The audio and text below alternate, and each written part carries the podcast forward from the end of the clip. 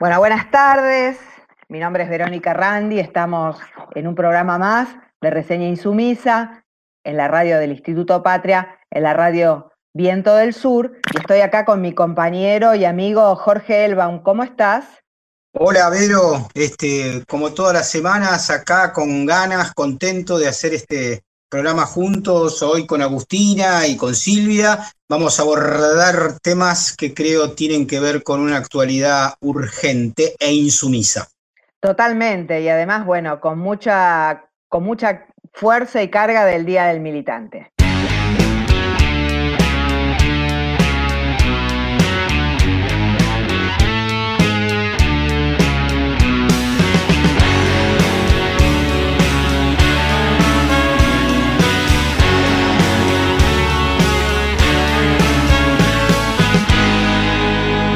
Reseña Insumisa en Radio Viento del Sur, jueves y viernes de 19 a 20 horas con Jorge Elbaum, Verónica Randi, Silvia Vilta, Lucila Galino y Agustina Sánchez Beck.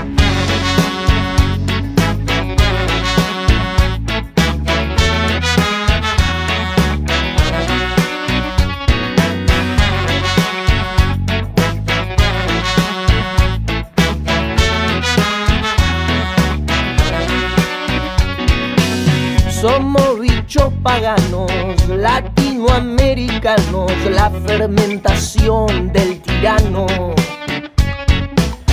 Somos los olvidados, pueblos esclavizados, moscas en tu monitor globalizado. Somos pura cicatriz que fortalece, somos la lucha que crece en tu nariz.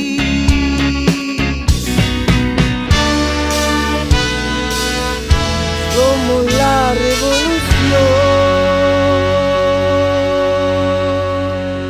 Bueno, Vero, mira, la realidad es que efectivamente eh, el Día de la Militancia merece una, un, comentario. Ante, anteayer se produjo esta, este nuevo aniversario de la vuelta de Juan Domingo Perón al país. Y hay un elemento de color casi gracioso que, no quiero dejar de, de, nombrar, y que tiene que ver con que la juventud del PRO este, eh, felicitó a sus activistas, la verdad que llamarlos militantes es como regalarle demasiada entidad, este, por el día, ¿no? Y realmente es una paradoja que más allá este, del humor sardónico que uno puede involucrar en relación a ese comentario, eh, supone un, éxito importante de esas generaciones este, del 70 que, impusieron una lógica de vinculación y de compromiso con la realidad que hasta la derecha más recalcitrante, en este caso la del PRO, no puede eludir. La palabra militancia ya es parte de la tradición eh, política y de la construcción eh, eh, social. Y esto es, es algo, en, última instancia, insoportable para los sectores conservadores, que saben que dentro de nuestra historia y ya como producto de, de la transmisión intergeneracional, padres a hijos le enseñarán y les enseñan eh, la, relevancia que tiene el compromiso con el entorno y, entender que la vida es algo más que el egoísmo, el individualismo a ultranza, eh, y que hay espacios de encuentro empático, solidario, fraternos, sororos, este, que en realidad superan eh, el hecho de que la vida sea simplemente un tránsito individual y aislado, ¿no? Eh, entonces esa, esa, esa paradoja graciosa de que el PRO este, eh, digamos, celebra el Día de la Militancia, si hay alguien que no podría eh, tener algún vínculo con la tradición peronista es justamente esa derecha. Claro. Sin embargo, a pesar de ellos mismos, este, lo que ya no pueden dejar de lado es que la militancia desde los años 70, cuando eh, eh, se conjugó fuertemente para, para, en la resistencia que venía ya del año 55 para el regreso de Perón, es algo insoslayable de la tradición eh, política de nuestro país, ¿no? Sí, yo creo que eso se resuelve por ahí muy fácilmente cuando uno este, recuerda la fecha y además porque es el día del militante peronista. Yo creo que después, bueno, se fue ampliando, o sea, ese es el día, que es el día que Perón, digamos, y una generación pudo traer a Juan Domingo Perón después de 18 años de proscripción. Eh, pero bueno, este, me parece que la, obviamente que la militancia es más amplia eh, y obviamente que es el día de todos. Lo que pasa es que me parece que no puede ser el día de los antiperonistas. No, de ninguna manera. Eso, es lo claro. Eso, es una apropiación como hacen de todo, ¿no? Sí, muy este, ficticia, ¿no? Muy ficticia y que hay que, que, hay que digo, ya caricaturizarla, me parece este, que, que, es interesante, pero también reivindica y no quedarse solamente con esa parte más ridícula que impone la derecha en nuestro país, sino con lo celebratorio que implica este, eh, eh, eh, la militancia como proyecto vital, ¿no? Podemos expandir el concepto de militancia hacia otras militancias que no sean peronistas, pero hasta ahí, de ninguna manera. nunca, a los antiperonistas o a los antivida, ¿no? Los militantes de la anticuarentena, que, que el 17 de noviembre se alejen. Exactamente. ¿No? O sea, y son los, mismos, no. Y son los mismos, efectivamente, que, que anteayer en, la Cámara de, Diputados sufrieron cuando se aprobó eh, el, impuesto, no es un impuesto, es un aporte único y solidario de los, de los sectores más ricos de la Argentina. Eh, son, son los mismos sectores esos, la derecha de nuestro país, que en realidad defiende a los ricos, defiende a los ricos y, busca infinidad eh, de argumentos ridículos eh, para no aceptar lo obvio, ¿no? Y, es importante subrayar lo obvio. Cuando la oscuridad, la mentira, la falacia, este, el engaño se instauran como modelo eh, de construcción política por parte de la derecha, es imprescindible señalarlos, desenmascararlos, y poner en evidencia que en realidad ellos defienden intereses de los sectores concentrados, mientras que el Frente de Todos, en este caso, este, defiende el interés eh, general, colectivo de las grandes mayorías populares. Si, hay algo que va a quedar en, creo que es un momento histórico, eh, que se puso blanco sobre negro el hecho de que hay una derecha que abiertamente defiende a los ricos Y está en contra de los pobres. Sí, 90 diputados hablaron ayer. 90 diputados de la oposición, o sea, 90 defendiendo las grandes fortunas. Mm. O sea, realmente las grandes fortunas eh, tienen muy buena defensa dentro del Congreso de la Nación, ¿no? Sí, y hay que decirlo, un poco porque se sienten, hay, hay dos elementos, me parece, claves ahí, pero que, que son importantes analizar. Uno, porque muchos de esos, y los partidos a los cuales representan, sienten que al, ser, al estar cerca y al defenderlo se convierten un poco en ellos, ¿no? Esto es algo así de, aspiracional, ¿no? Hay sectores de la Argentina que creen que porque eh, defienden a los Bulgeroni, a los, qué sé yo, a los Roca, este, a, los Mañeto, etcétera, se van inmediatamente a convertir en, en, partes eh, de, ese, núcleo. Y hay otro elemento, que hay que decirlo también.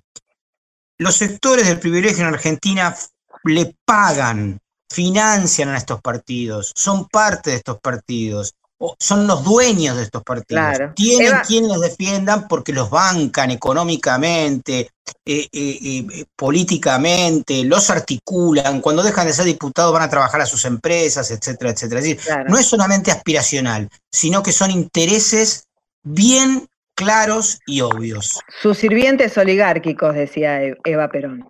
Así es, así es. Y, sirvientes que efectivamente serán, perdón, cooptados con alguna migaja de las riquezas de estos, de, estos personeros, obviamente, que buscan también el amor de la Embajada de Estados Unidos, se disputan este, desesperadamente eh, el amor de la Embajada. ¿no? En ese sentido yo creo que, ha sido, un, más allá de la cantidad de diputados de la oposición que han hablado, es un momento bisagra, donde se pone blanco sobre negro a quien defiende cada uno.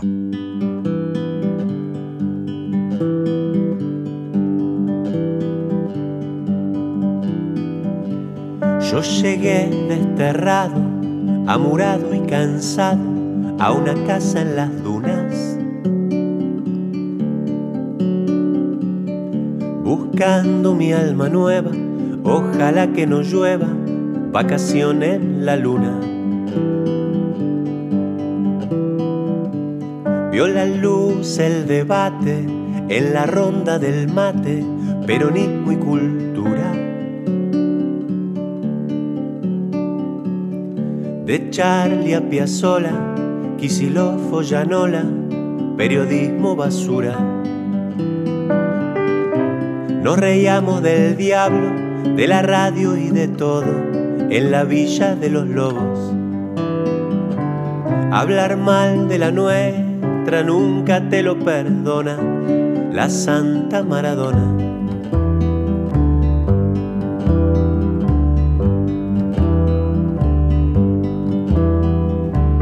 Vino tinto, raviol, mejillón, caracol, el ritual de la mesa.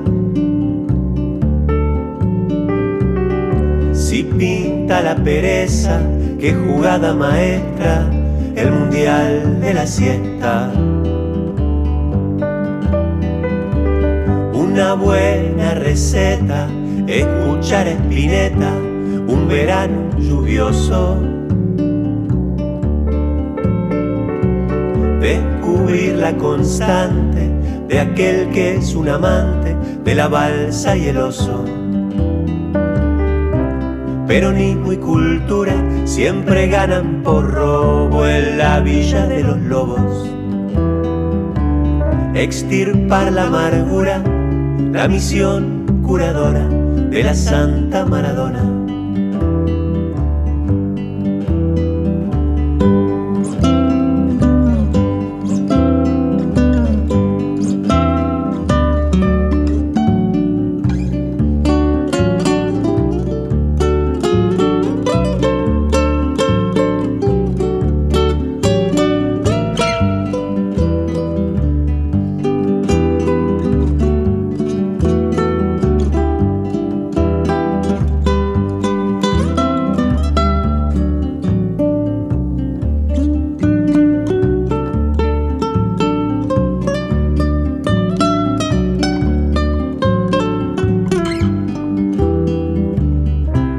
Peronismo y cultura siempre ganan por robo en la villa de los lobos. Extirpar la amargura, la misión curadora de la Santa Maradona. Extirpar la amargura, la misión curadora de la Santa Maradona. Bueno, escuchábamos a Pablo Greenhot para cerrar este primer bloque, peronismo y cultura.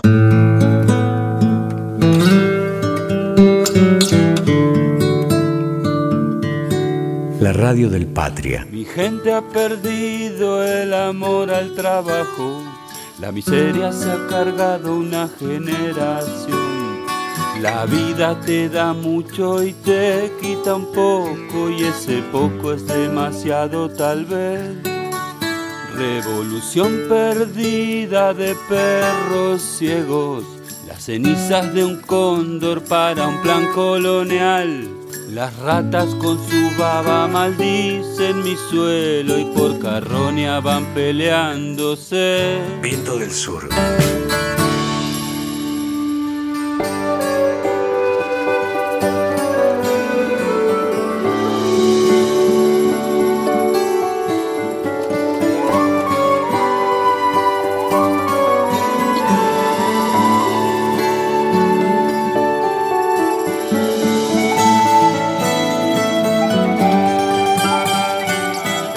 Bueno, y para hablar de territorio, eh, vamos a presentar a nuestra compañera Silvia Vilta, comunicadora y educadora popular, que nos va a hablar de un tema, bueno, que, que nos duele a todos, que es el tema de la niñez, porque recordemos que según UNICEF hay 8 millones de niños pobres en la Argentina. Hola Silvia, ¿cómo estás? Hola Jorge, hola Vero, buenas tardes. Bueno, hoy vamos a meternos en el territorio de una de las organizaciones que forma parte del movimiento nacional Chicos del Pueblo, esa organización que sostuvo, que militó consignas tan importantes como el hambre es un crimen, ellos son nuestros hijos, con ternura venceremos, bajen las armas que aquí solo hay pibes comiendo, ese movimiento nacional que tuvo y que tiene nombres tan importantes como eh, Alberto Morlachetti, como el padre Carlos Cajade, como Claudio Pocho Leprati, y eh, del cual eh, Claudia Bernaza, la diputada nacional, también forma parte y que ha dado tantos debates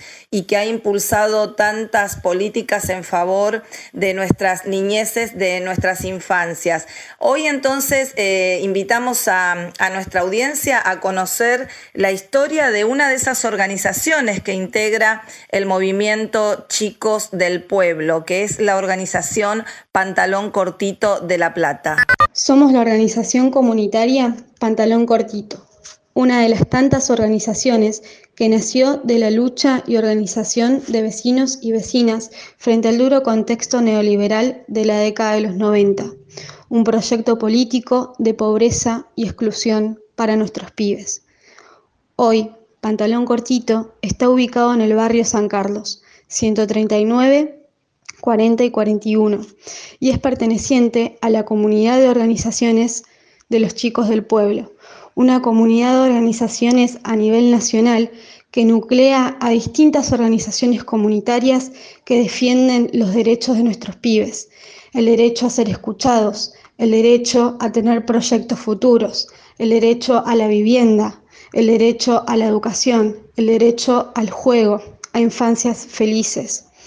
Hoy Pantalón Cortito ofrece a la comunidad y construye con la comunidad distintos talleres y actividades para nuestros pibes y para las familias de nuestros pibes. Bueno, y estábamos escuchando a Sofía Salinas de la Asociación Civil Pantalón Cortito, que surgió en 1987.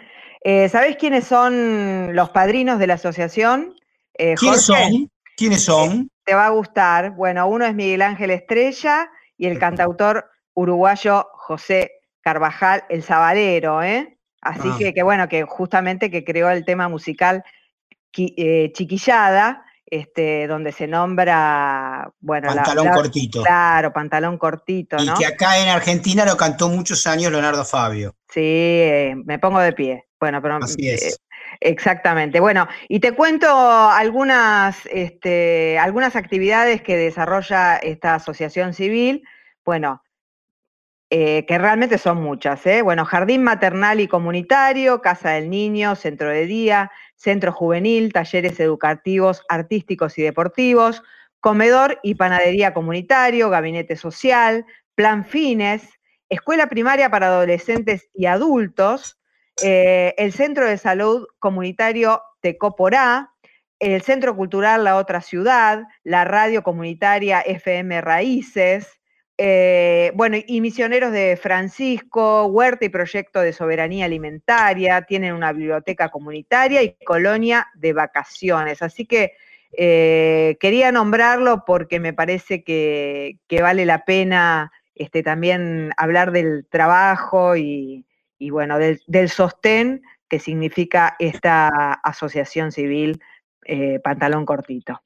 Hablando de militancia, ¿no, Vero? Este, Exactamente. todos los compañeros y compañeras que a lo largo y a lo ancho de nuestro país entregan horas de su vida para, para tareas tan maravillosas como, como bueno, cuidar, eh, como vincular, como educar, como divertir, como contener nada más ni nada menos que a los chicos y las chicas de, este país que se merecen un futuro igual al de todos, ¿no? Ni mejor ni peor, pero que muchas veces eh, no tienen las mismas oportunidades y que estos señores que votan en contra de las leyes solidarias este, parece no interesarles.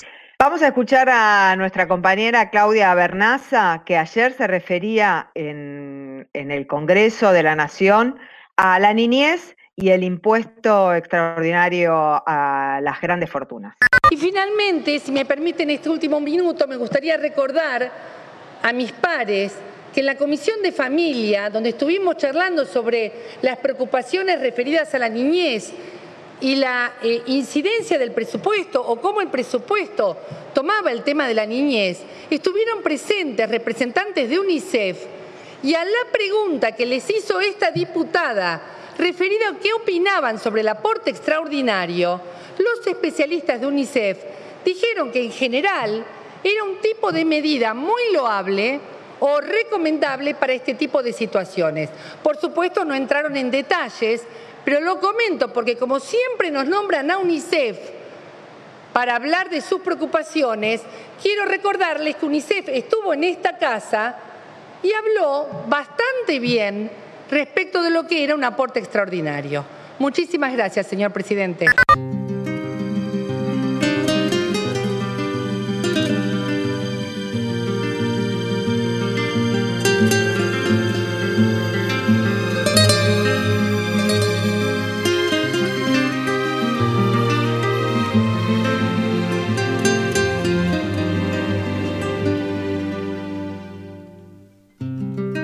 Amo tanto, tanto la vida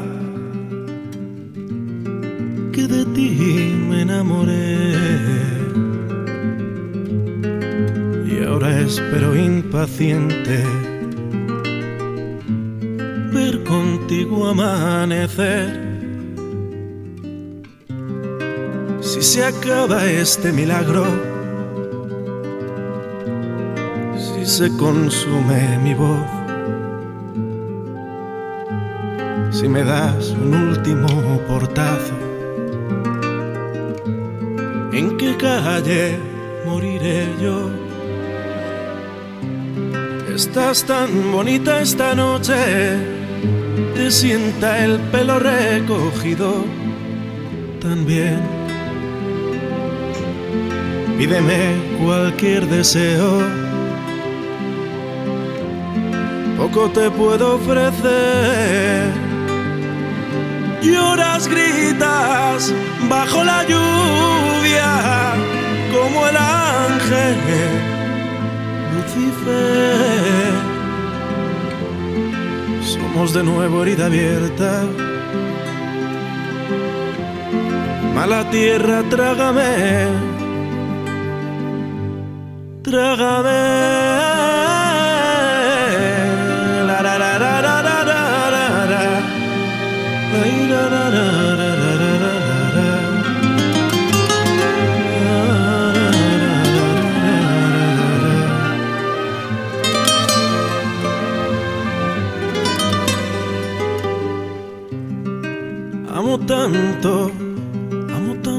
Tanto vida que de ti me enamoré y de amarte tanto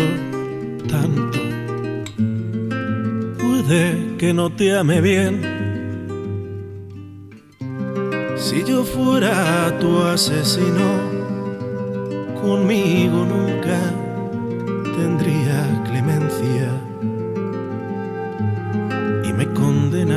muerte.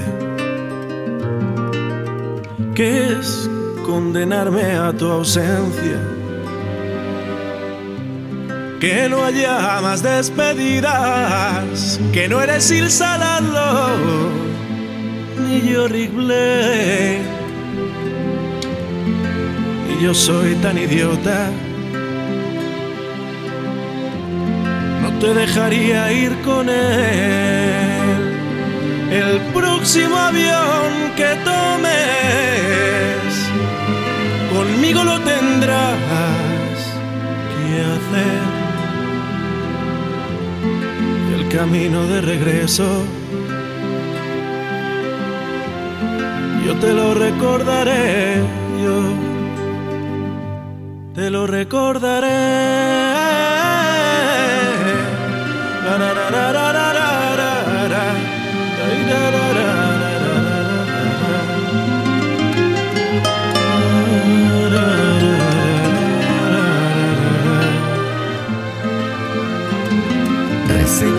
Sumisa en Radio Viento del Sur.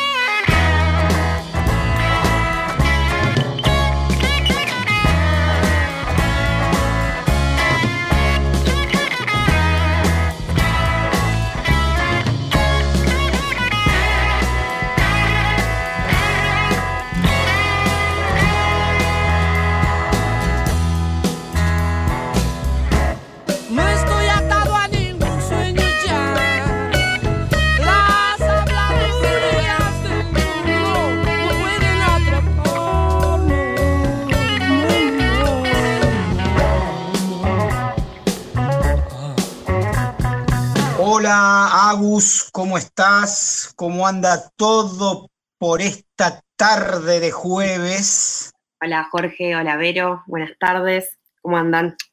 Aquí estamos este, hoy en un día que estamos repasando lo que pasó anteayer en relación a, al impuesto por un lado y bueno, ahora en la discusión de la interrupción este, eh, del embarazo, ¿no? Este, eh, voluntaria del embarazo, perdón. Así que son, son semanas de álgida discusión política. ¿Qué nos trajiste hoy? Bueno, Jorge, como decías recién, digo, retomando un poco esa síntesis, ¿no? De, de semanas de álgida discusión política y de transformaciones a nivel internacional, estamos un poco en la misma situación. El domingo 15 de noviembre, el domingo pasado, se firmó el acuerdo de libre comercio, la Asociación Económica Integral Regional, un acuerdo de libre comercio entre economías, entre 15 economías del Asia-Pacífico, donde está China, donde está Japón, donde está Corea del Sur, donde está Australia, Nueva Zelanda y 10 países del ASEAN.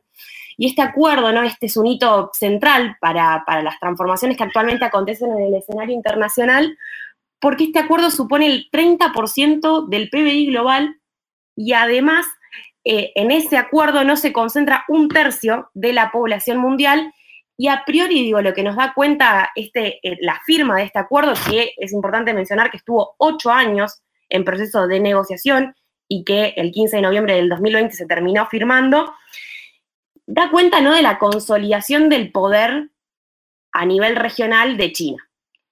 Y esto es importante también, ¿no? Porque hace algunos años, eh, cuando nos vamos un poco a, lo que es la política exterior de Obama, ¿no? La estrategia eran estos grandes tratados de libre comercio, quizás el mayor ejemplo es el Acuerdo Transpacífico de Cooperación Económica, que incluía esas mismas economías que hoy se eh, concertan ¿no? en, este, en este acuerdo, en este tratado regional, pero que excluía a China. Y hoy China, digo, consolida este acuerdo y Estados Unidos queda fuera, digo, y un poco la estrategia de estos grandes tratados de libre comercio que promovía la, la administración y el gobierno de Obama tenían por fin contener la avanzada China. Y no nos tenemos que olvidar también que en 2017 Trump se va, se retira, ¿no? No solo de este tratado, ¿no? De este acuerdo de transpacífico de cooperación económica, sino también de casi todos los organismos multilaterales y empieza con una fuerte eh, rechazo, ¿no? Y un repliegue de estos organismos. Y eso, digo, no puede dejar de entenderse como el margen de maniobra que se le abre a China para consolidar ¿no? este tratado que, como decía, hace ocho años que venía negociándose. Sí, te, interrumpo ahí algo, Agus, que me parece súper interesante. Dos elementos eh, en el análisis. Uno, en principio, que, que el modelo eh, de articulación sugerido por Estados Unidos, eh, que, eh, ahora se cumplieron un aniversario interesante del no al ALCA, ¿no? Como el recordado no al ALCA, tenía que ver con el hecho de que Estados Unidos tiene como característica, sobre todo en relación a América Latina, la imposición este, y no la negociación, ¿no? Ellos quieren que hagamos lo que es conveniente para ellos, por un lado, y además te imponen un sistema político y te eh, exigen que vos no tengas eh, eh, políticas autónomas, ¿no? Esto es una gran diferencia con China. China no le preocupa, ni le interesa, ni se mete en la política interna de los países con los cuales arma tratados. y, es una, y es algo clave, muy, muy diferente. Segundo, que me parece importantísimo. Este acuerdo del sudeste asiático y, que, está firmando luego de ocho o nueve años de negociación, implica que se suman grandes socios históricos de, Estados Unidos. Japón es un socio clave este, en esa zona de Estados Unidos y sin embargo, contra la voluntad de Estados Unidos está firmando con el gran enemigo comercial que sigue en un proceso dinámico de articulación este, internacional de lo que en, las negociaciones internacionales se llama win-win. Lo que pretende China no es que eh, aquellos que negocian con China pierdan, sino que todos ganen de alguna manera. No sé cómo lo ves vos, Agustina. No, sí, la verdad que coincido completamente. De hecho, esto que, que mencionás es central porque además el acuerdo llama la atención, digo, en el marco de una creciente, digo, avanzada, ¿no? De, Estados Unidos de promover, digo, si se quiere, esta desarticulación de países como Japón, como Corea del Sur, como India, ¿no? Los pivotes, ¿no? Los históricos pivotes que ha tenido Estados Unidos en esa región para contrabalancear el poder de Estados Unidos, incluso eh, el poder de China, perdón, en la región, incluso recientemente estaban ahí las tentativas de un acuerdo de libre comercio entre Japón y Australia, que obviamente tenía la influencia de Estados Unidos, y eso, digo, con, esta, con la firma de este acuerdo, desaparece, ¿no? De alguna manera esas economías terminan eh, cooperando, y también hay contra otra idea, ¿no? De, de, esto que mencionabas vos, la idea de que, que viene promoviendo Estados Unidos de desacoplar, ¿no? Del desacople de las economías hacia China, que realmente a esta altura, ¿no? Con el rol que está teniendo el comercio y la industria y la ciencia y la tecnología, ¿no? El dinamismo de la economía de China y de la economía del Asia-Pacífico, eso ya es, digo, prácticamente una, una irrealidad, ¿no? Y una no lectura eh, política y estratégica de la situación, de este crecimiento de China. Y me quedo con otra cosa de lo que decís, que es, bueno, ¿cuáles son las condicionalidades que pone China para realizar estos acuerdos? Digo, no hay una imposición, como decís vos, sino que hay una estrategia y una diplomacia muy activa, ¿no? un, juego de política, de, diplomacia muy alto, y que también pienso un poco en esto que mencionás, de, bueno, cuáles son las condicionalidades y qué impacto tiene esto para América Latina. ¿no? Porque si nosotros pensamos en la consolidación de China como poder regional en el Asia-Pacífico, tenemos que pensar también en qué va a hacer Estados Unidos con esto. Digo, es una opción para Biden, que es demócrata, digo, que viene del mismo partido que Obama, que en su momento promovió como estrategia el TPP, digo, ¿va a promover de nuevo eso? Digo, a priori la respuesta es no, porque no tiene el caudal político ni la fuerza política para promover de nuevo estos acuerdos de libre comercio, estos mega acuerdos, ¿no? Que de hecho fueron muy rechazados por, eh, por Bernie Sanders, por Hillary Clinton, digo, por todo el entramado, ¿no? Del Partido Demócrata. Entonces, eso nos abre el interrogante de cuál va a ser la estrategia de Estados Unidos para contener este avance chino y ahí no podemos dejar de pensar y retomar lo que charlábamos hace unas semanas. Bueno, digo, Estados Unidos consolidando, ¿no? O proyectando su poder en la zona de influencia inmediata que es América Latina. Sí, y tratando de hacerlo eh, con una América Latina que día a día eh, se vuelve como más rebelde a las históricas imposiciones de Washington. Está, digamos, lo que está sucediendo en Perú, lo que sucedió en, Chile, el, el, triunfo del MAS en Bolivia, las elecciones de la última semana en, eh, estaduales en, Brasil, obviamente Argentina, México, aquello que se pensaba un nuevo ciclo neoliberal ha sido claramente este, frustrado eh, por la movilización política y social eh, que tiene un dinamismo en América Latina diferente. El anterior ciclo, entre comillas, neoliberal, este, que habían intentado fue a fuerza de sangre y fuego, en América Latina eh, eh, en muchas ocasiones. Y bueno, la realidad objetiva es que Estados Unidos tendrá que rever eh, su, su, política, si pretende seguir con un pseudoproteccionismo violento, invasivo, injerencista, adaptarse aceptar de que está perdiendo la batalla con, China, con, China o radicalizarse en su lógica de, guerra, ¿no? Y ahí aparecen obviamente grandes peligros para, para la humanidad.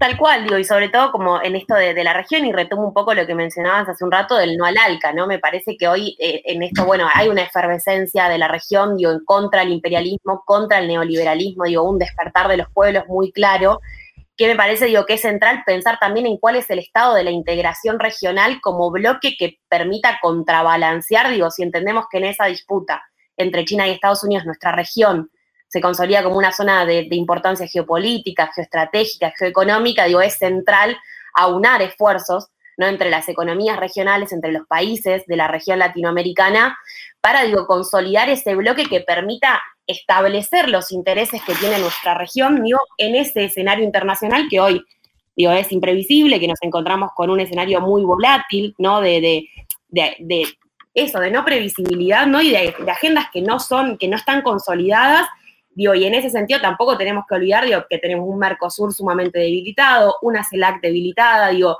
y que ahí, frente a todas estas transformaciones, digo, ¿por qué nos importa este acuerdo?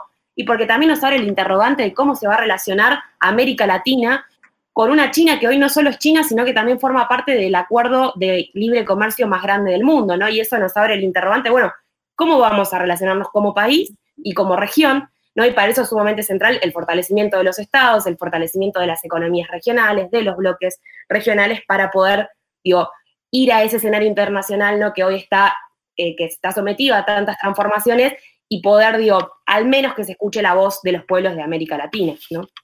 Así es, este Agus. Bueno, nos vamos a tener que ir yendo, pero te voy a despedir con una excelente música, estoy seguro que te va a gustar. Escuchemos.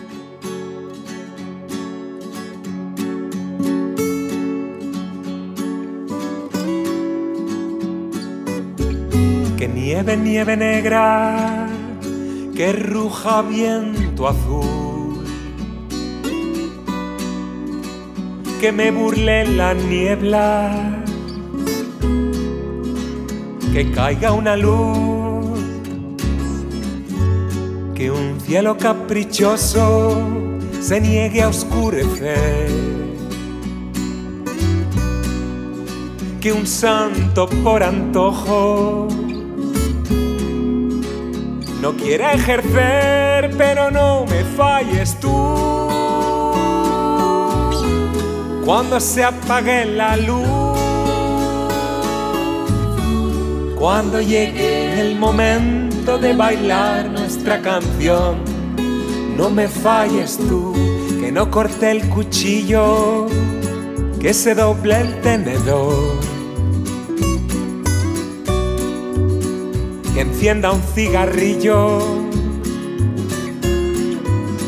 del lado peor, se abra la maleta en la estación de bus, que me olvide la letra en mitad de un blues, pero no me falles tú. cuando se apague la luz, cuando llegue el momento de bailar nuestra canción. No me falles tú, pero no me falles tú. Cuando se apague la luz, cuando llegue el momento de bailar nuestra canción no me falles tú, que fallen los errores, que falle el plan B. fallen los motores a 20 mil pies. Que fallen los petardos y el punto del arroz que fallen las campanas y el presentador, pero no me falles tú. Cuando nos corten la luz, cuando llegue el momento de bailar nuestra canción, no me falles tú, pero no me falles tú. Cuando se apague la luz. Cuando llegue el momento de bailar nuestra canción, no me falles tú.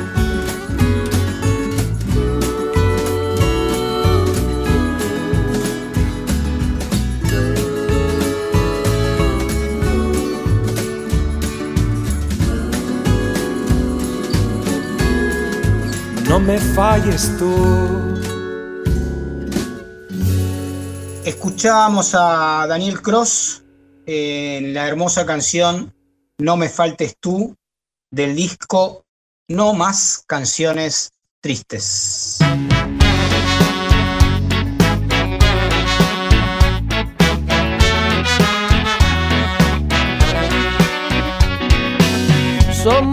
Somos bichos paganos, latinoamericanos, la fermentación del tirano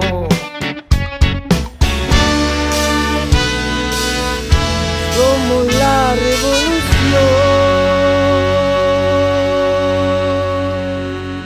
Bueno, te quiero hablar, eh, Jorge, eh, porque vos sabés que el 17 de noviembre, además de ser el Día del Militante o del Militante Peronista, eh, es el Día del Escultor, porque este, en conmemoración al nacimiento de Lola Mora, una gran escultora que tiene ese, monumento hermoso, esa escultura en Rivera Sur, ¿no? Que es las, las Nereidas. Tucumana, si no me equivoco, ¿no? Tucumana, sí. Y bueno, realmente a mí me encanta ir al menos una vez por año a, ver, esa, a ver esa escultura porque me parece una cosa maravillosa. Y te quería hablar de un escultor que, bueno, que es un amigo también. Eh, tuve, tengo el honor de conocerlo, que es César Ariel Fioravanti, que tiene 87 años. ¿eh? Y mm, bueno, hace poquitos días también estuvo, me, encantó que Crónica le dedicara eh, unas páginas al maestro Fioravanti, que es eh, sobrino del artista plástico, del escultor eh, Fioravanti, que, bueno, que hizo, entre otras cosas, el monumento a la bandera.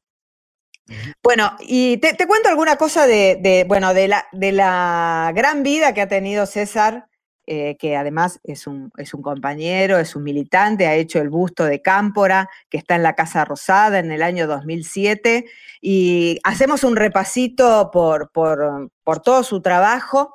Eh, bueno, recibió el Premio Nacional de Grabado en 1970, fue jefe de investigaciones del Museo de Arte Moderno de Buenos Aires entre 1960 y 1976. Estuvo a cargo de la apertura del Museo de Esculturas Luis Perlotti, del que también fue su director, además de exponer sus obras en distintos países del mundo. Participó y trabajó en la creación de tres museos, el Museo de Arte Moderno, eh, el Museo Magda Frank, y también perteneció a la Comisión de Bienes Patrimoniales del Gobierno de la Ciudad de Buenos Aires. Y vos sabés que el año pasado eh, también hizo algo eh, que, a mí me gustó mucho, que expuso una retrospectiva en el Centro Municipal de Arte de Avellaneda, eh, donde se toman una exposición de obras de la serie Revolución de la Alegría y Negra. Son dos series que hizo el maestro durante el macrismo, que también las ha expuesto, yo eh, estuve en, la, en, la, muestra de la Revolución de la Alegría, que realmente muy impactante el trabajo de Fioravanti, eh, de cómo retrató los años del macrismo, ¿no? Eh, recuerdo uno en particular que realmente me, impactó mucho, que es un relieve con, creo, no sé si es en, en yeso o, en papel maché, que realmente el maestro trabaja muchísimos elementos, eh, que es eh, en homenaje a Sandra y Rubén, que son, eh, se los veía ahí volando, blancos. así que bueno, realmente quería recordar al maestro y te, y te, cuento una cosa que nos contó una vez que lo fuimos a visitar, eh, gracias a mi amiga, la artista plástica eh, Elsa Mareque, que lo fuimos a visitar a su taller, que es un lugar, te cuento, Jorge, que es hermoso, eh, que tiene un jardín y que su casa está llena de obras y atrás tiene su taller donde trabaja con, dos chicos, pero además el, tema de cuánto trabaja el maestro, porque si uno, después te invito a que lo sigas en Facebook y que veas lo vamos a buscar, lo vamos a buscar, pero te prometo que lo vamos a buscar porque me, parece súper interesante esa gente que, que tiene objetos de, objetivos de vida y sobre todo vinculados al arte, a la producción y que además tiene compromiso con, su tiempo histórico, ¿no? Me parece esa combinación que es súper interesante. Bueno, y te cuento una, anécdota que nos contó cuando lo fuimos a visitar, eh, fuimos con Matías Gasparrini, que hoy es el secretario de, de de Educación y Cultura del municipio de Lomas, eh, que después de esa visita eh, se le puso al, foyer del teatro el nombre de César Fioravanti y se prometió que cuando se haga el museo se le va a poner su nombre. Eh, y ahí nos contó que cuando murió el general Perón, le encargaron a su tío, que ya era mayor, hacer un retrato. Y que en ese momento el tío dijo que no, que no, que, no podía porque ya era grande, que no, que, prefería que no. Y, y él, que estaba en la casa, eh, le dice, no, si es un montón de plata que yo necesito. Era, él era un joven este, pintor, y entonces le dijo, deja que lo hago yo, deja que lo hago yo y con eso, mm, no, me acuerdo. Nos financiamos, con eso nos financiamos unos cuantos años. Exacto, así que bueno, eh, el tío rápidamente llamó y se arrepintió y César hizo el, el, retrato. el retrato que está en la Casa Rosada. Y este, dice que, bueno, que al final el tío le hizo sus, toques magistrales eh, al final, así que bueno, es una obra en conjunta de los Fioravantis, ese retrato de Juan Domingo Perón en, este, en, su muerte. Así que bueno, eh, para mí es un gusto y, algo muy lindo eh, estar y, hablar del, del maestro Fioravanti porque realmente lo queremos muchísimo y te, querés escucharlo un poquito, porque además te cuento otra cosa. Vos sabés que em, durante la pandemia ha hecho una serie que se llama Coronavirus y son eh, esferas, ¿no? Con, palitos y yo lo he seguido por las redes, cómo, cómo ha trabajado.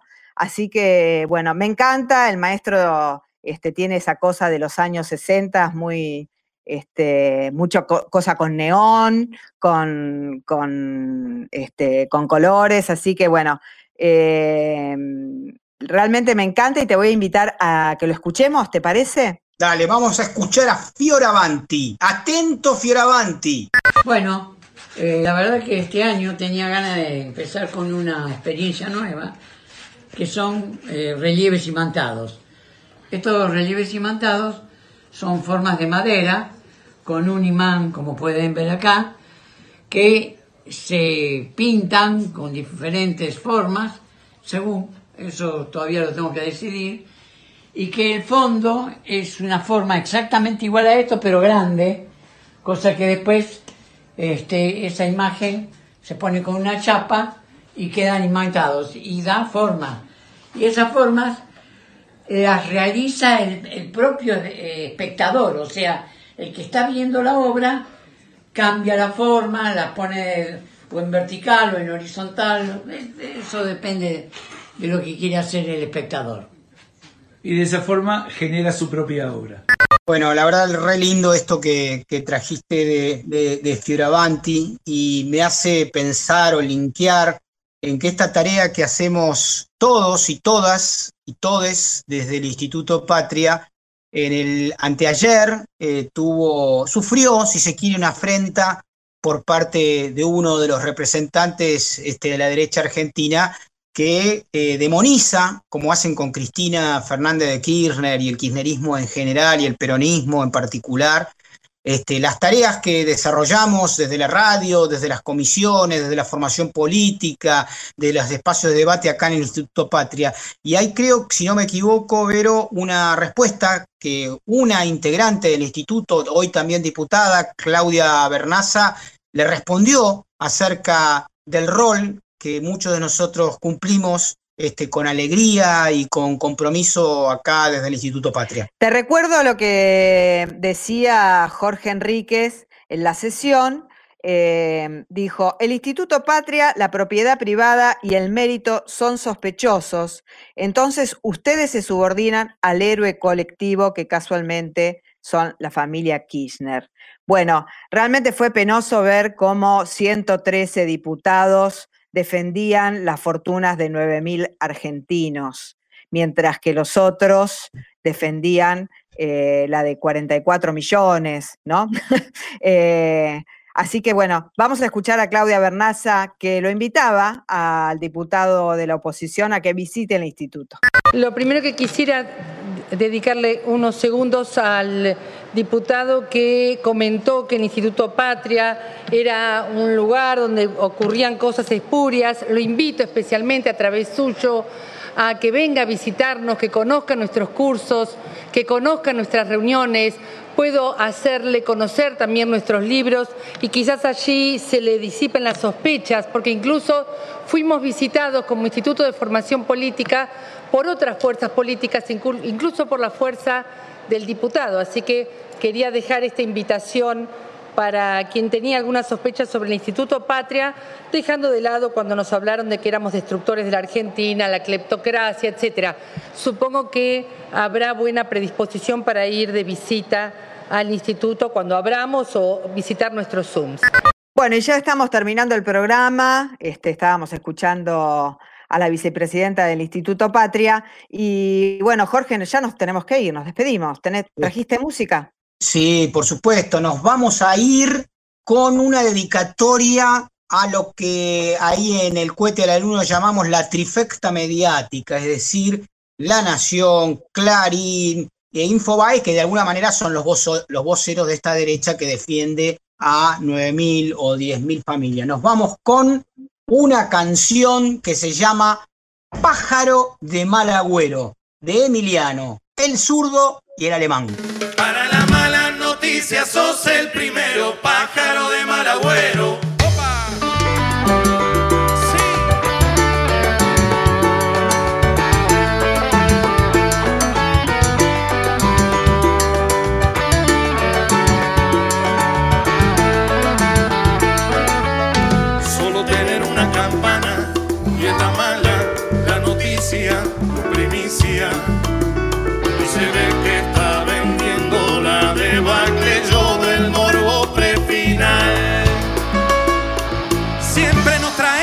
noticias tristes, de mal agüero.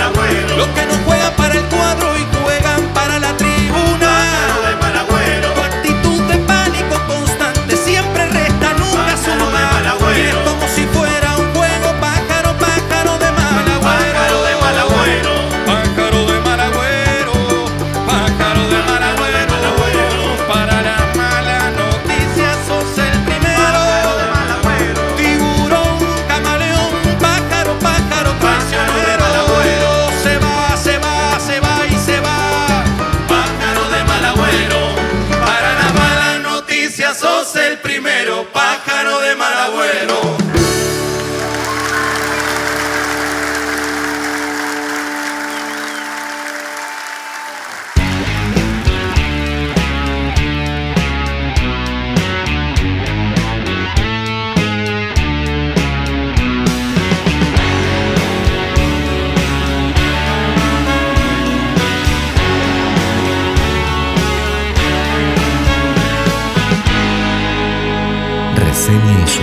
En Radio Viento del Sur. Jueves y viernes de 19 a 20 horas con Jorge Elbaum, Verónica Randi, Silvia Vilta, Lucila Galino y Agustina Sánchez Beck.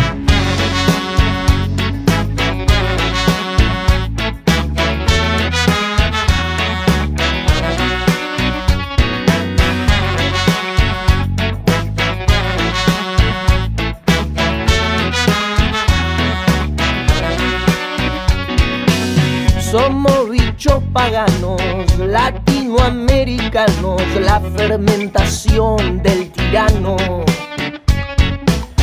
Somos los olvidados, pueblos esclavizados, moscas en tu monitor globalizado. Somos pura cicatriz que fortalece, somos la lucha que crece en tu nariz.